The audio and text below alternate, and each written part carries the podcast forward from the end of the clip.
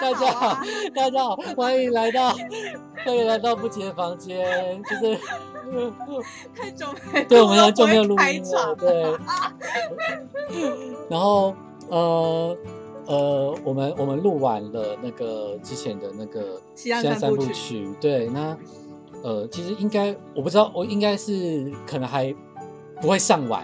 对，我的现在三部曲因为太长，我们还不会上完。但是我想要先预，就是先录这一段，因为，呃，这个作品应该是接下来就是公司会开始演电视剧，然后刚好刚好在他们演电视剧之前，我们就有看过这本书，嗯，所以我就觉得，呃，我们我想我自己本人想要抢先，就是在还没有看过那个电视剧之前，就是先来呃聊一下，就是我们在看这本书的呃心得感想。OK，对，然后呃，免得我们看电视剧的时候被电视剧影响。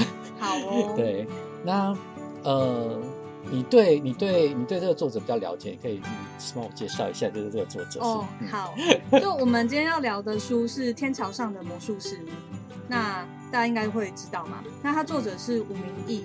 嗯。那呃，吴明义是台湾近代一个蛮成功的小说家啦，就是他的小说版权甚至有被。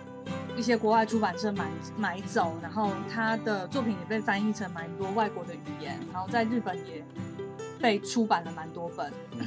那我觉得吴明义比较特殊的是，他第一本书其实不是小说，它是生态书写。所谓生态书写，就是他会用一个人文的视角，然后去看待大自然的生态，然后会做一些反思，关于人类跟自然的互动。嗯，那。所以，所以这个这模式算是那种日志或散文集吗？它是散文，嗯，对。然后，因为他自己本身是个读书人嘛，所以像他在写一些呃台湾东海岸的散文的时候，其实他会参考很多台湾的历史，比如说当时的什么总督怎么去理番啊，就是处理那些原住民的政治议题这样子，对对对。那他后来他也有写小说，那他最有名的应该是那个长篇小说《复眼人》。嗯，那我看过他的长篇小说，也看过短篇。其实我本人比较喜欢短篇。嗯，然后很尴尬的是，他那个《复眼人》里面呢，我喜欢的都是支线，不是故事的主线。嗯，对。那他也有写过一本就是谈摄影的书，因为他自己。呃，大学的时候好像念大船相关的，然后就有修修习摄影这样子，所以他自己也会拍照。嗯，那我还蛮喜欢他的啦。那他的作品里面都会写很多人跟自然的关系。那 even 在这本小说里面，其实他也是用一个比较大的关于生命的视角在看待，哎，在这个城市里面来来去去的人。对，生生死死这样子。对对，生生死死，而且他的呃整个故事里面也很常常会包含一些其他的生命，比如说动植物在里面这样子。嗯，因为其实他关注自然，自然中就会有很多诞生跟消失嘛。嗯，那他继续用这个视角来看待人类世界，所以我觉得他的作品比较特别的是，他不太像一般的作者写生死是用一个很人的角度在看。它比较像用一个超越人类，对超越人类某种全知角度在看这些事情。对，那也许你为某一个角色失去感到哀伤，但是其实你也知道这个角色只是这个场景里面的一部分。嗯，那有时候他是不得不死去的，或者说他是在那个轨道上，他最后一定会走到死亡这个终局。嗯，我觉得这也是他呃为什么。就是天桥上的魔术师的家会开始注意到这件事，是因为他有不同的视角。然后我觉得他在整个故事里面也有像你刚才说的所谓的用超越人类的眼光来看这个东西。但是因为你看天桥上，他其实在讲的是那个就是台北车站那边以前的故事。对，这我要来讲。你有去过那边吗？我小时候没有。我小时候有去过那个西门町的天桥。嗯。那我们是七年级嘛。嗯。然后以前西门町是个很乱的地方。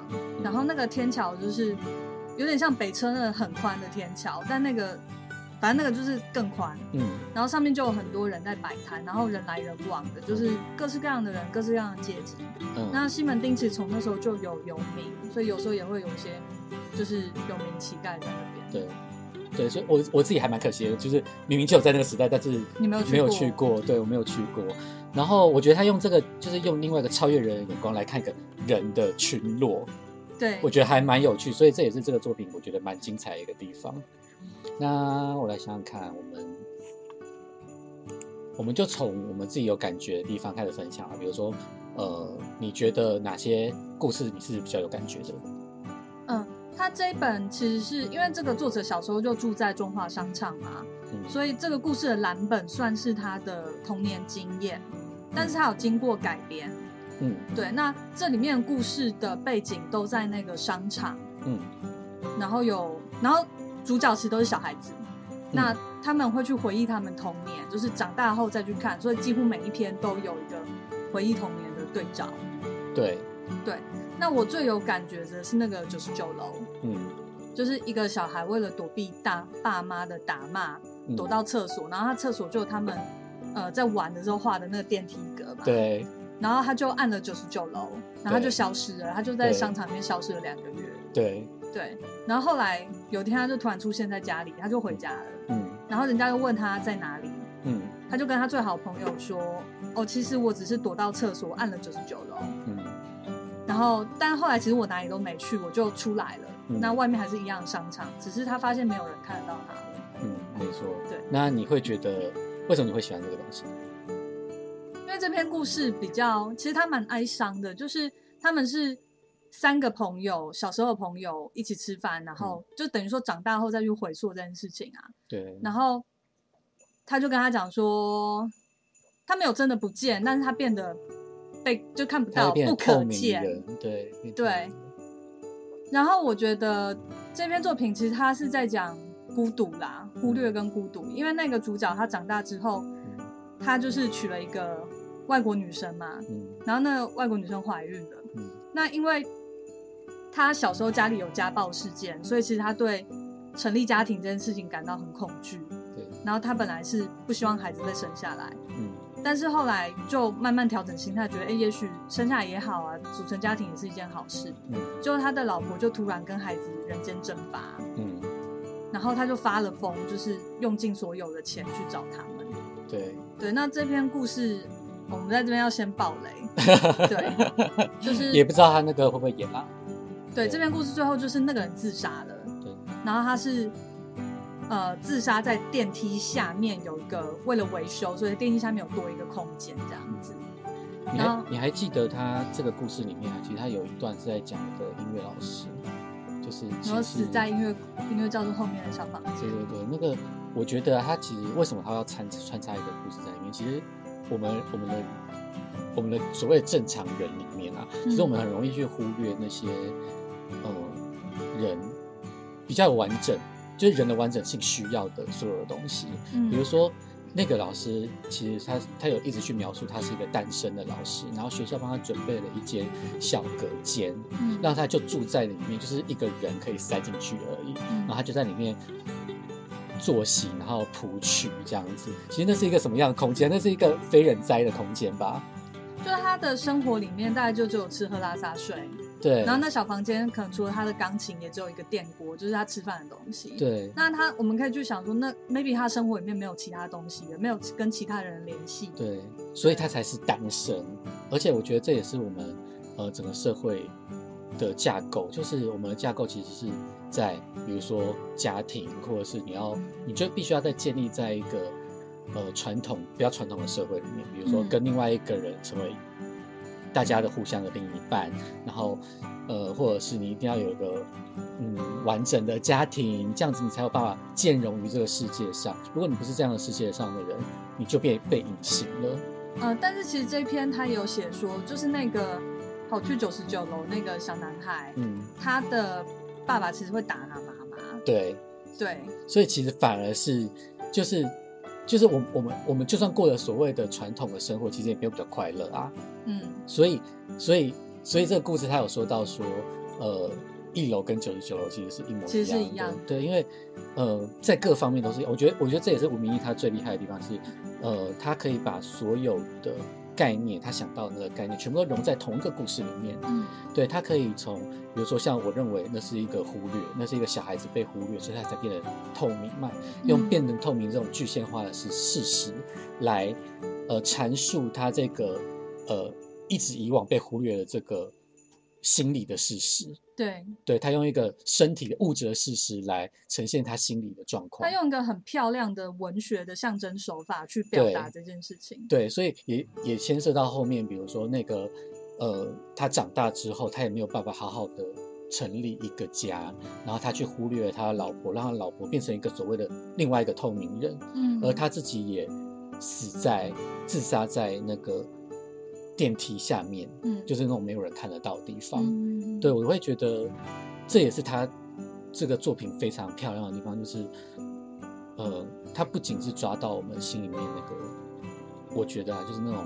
你曾经被忽略的话的感受，就是你觉得这个世界上好像没有个人可以跟你站在一起，然后你跟所有人求助或者是跟所有人对话的时候，他们都把你当空气一样。就是你身在人群中，但却没有人看得见你。对，尤其是比如说有时候我们我们在青年的时候遇过的，比如说忧郁症的日子啊，或者是自己过得没有那么好，有一些特别特殊的问题，别人不能理解的时候，那个时候你跟别人说，有时候你自己因为你自己没有办法。表达的那么清楚嘛？对你没有办法用他们的语言，深陷困难中，其实很难去再好好整理或表达，对，是很吃力。对你只是你只能就是勉强的告诉别人说我我有困扰，然后你说那个那一套我真的不行，嗯，可是别人就会质疑你。那如果质疑的话，那请问这个求助还存在吗？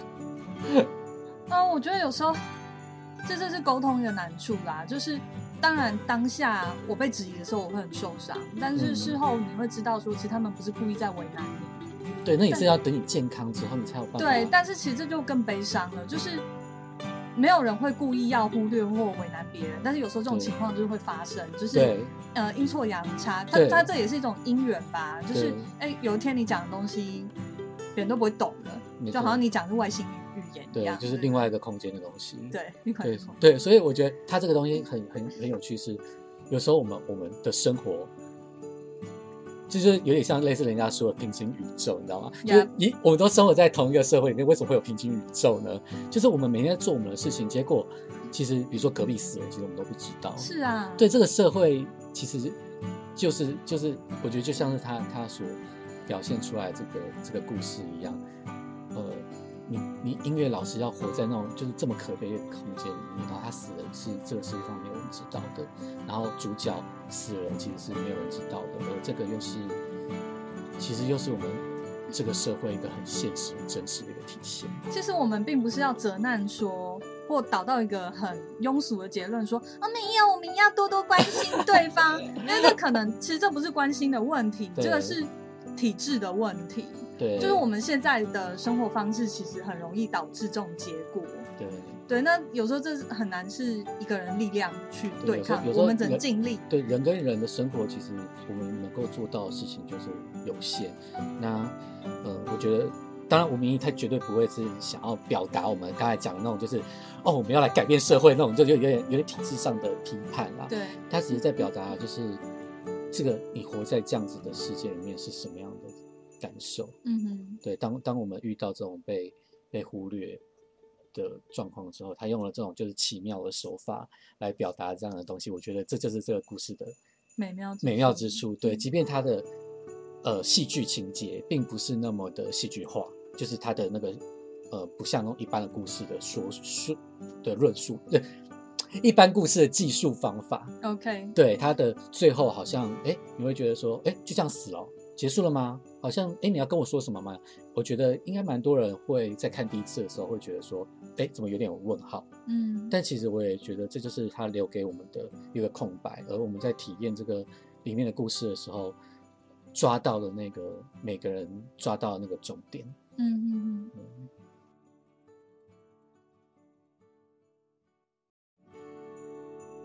要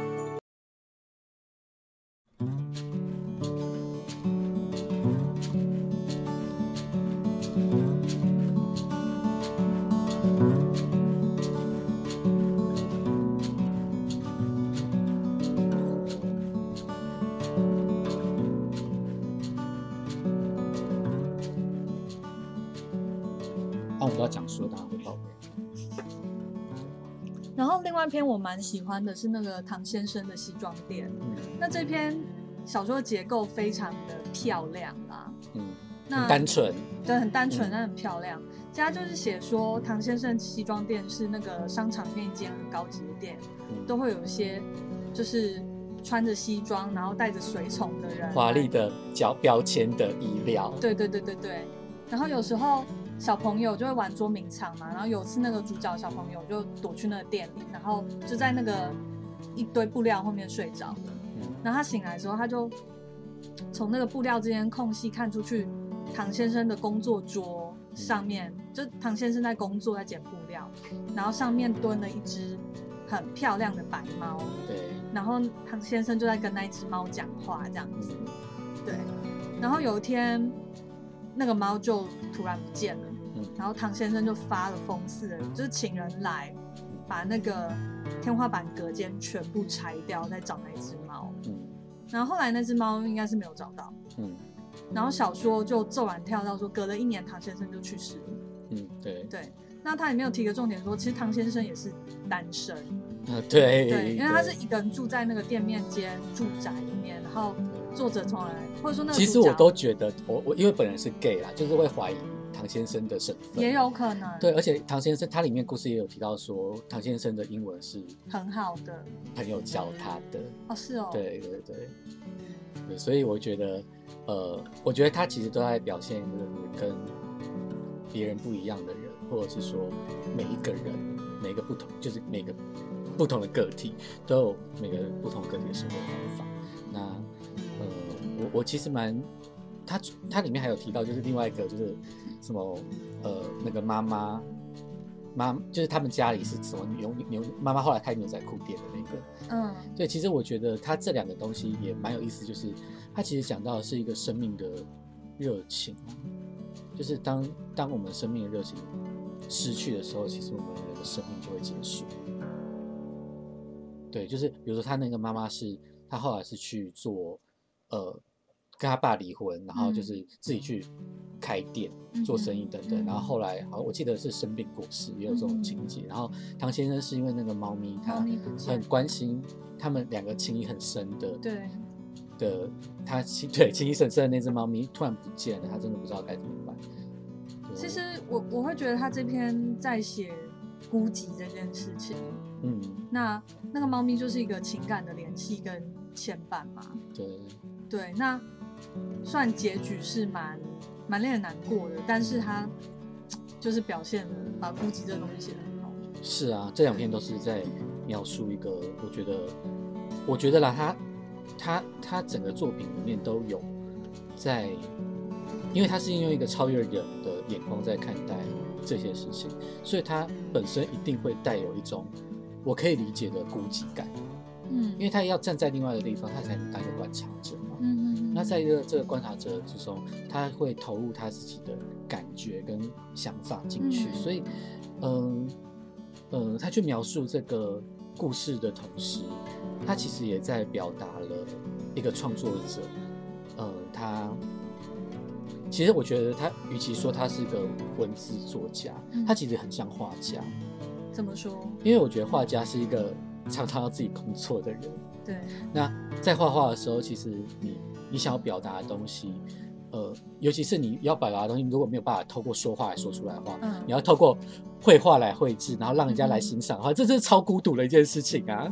嗯，对。所以我可以，我会觉得他他虽然是一个作家，可是他其实描述的东西都很有画家的感觉。嗯嗯。然后他做出来的东西很有画家的画面，然后那个画家想要就是那种。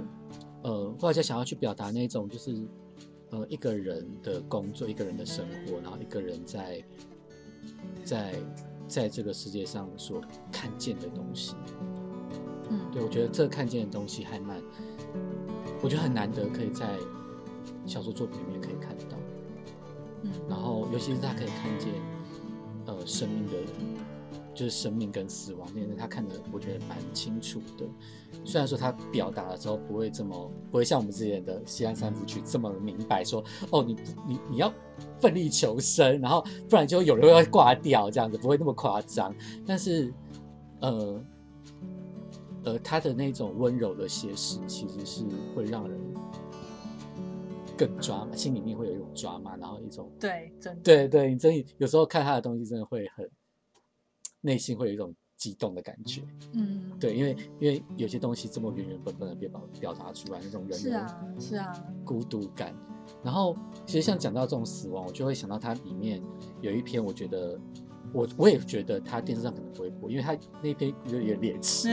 对他就是在讲养小鸟，然后那个那个主角就在在家养小鸟，可是他养小鸟的境境遇不是很好，就是就是因为那种就是中华商场很乱嘛，然后又会有卖吃的，所以你可以想象就是在夜市里面，如果你养小鸟的话会怎么样？就是如果。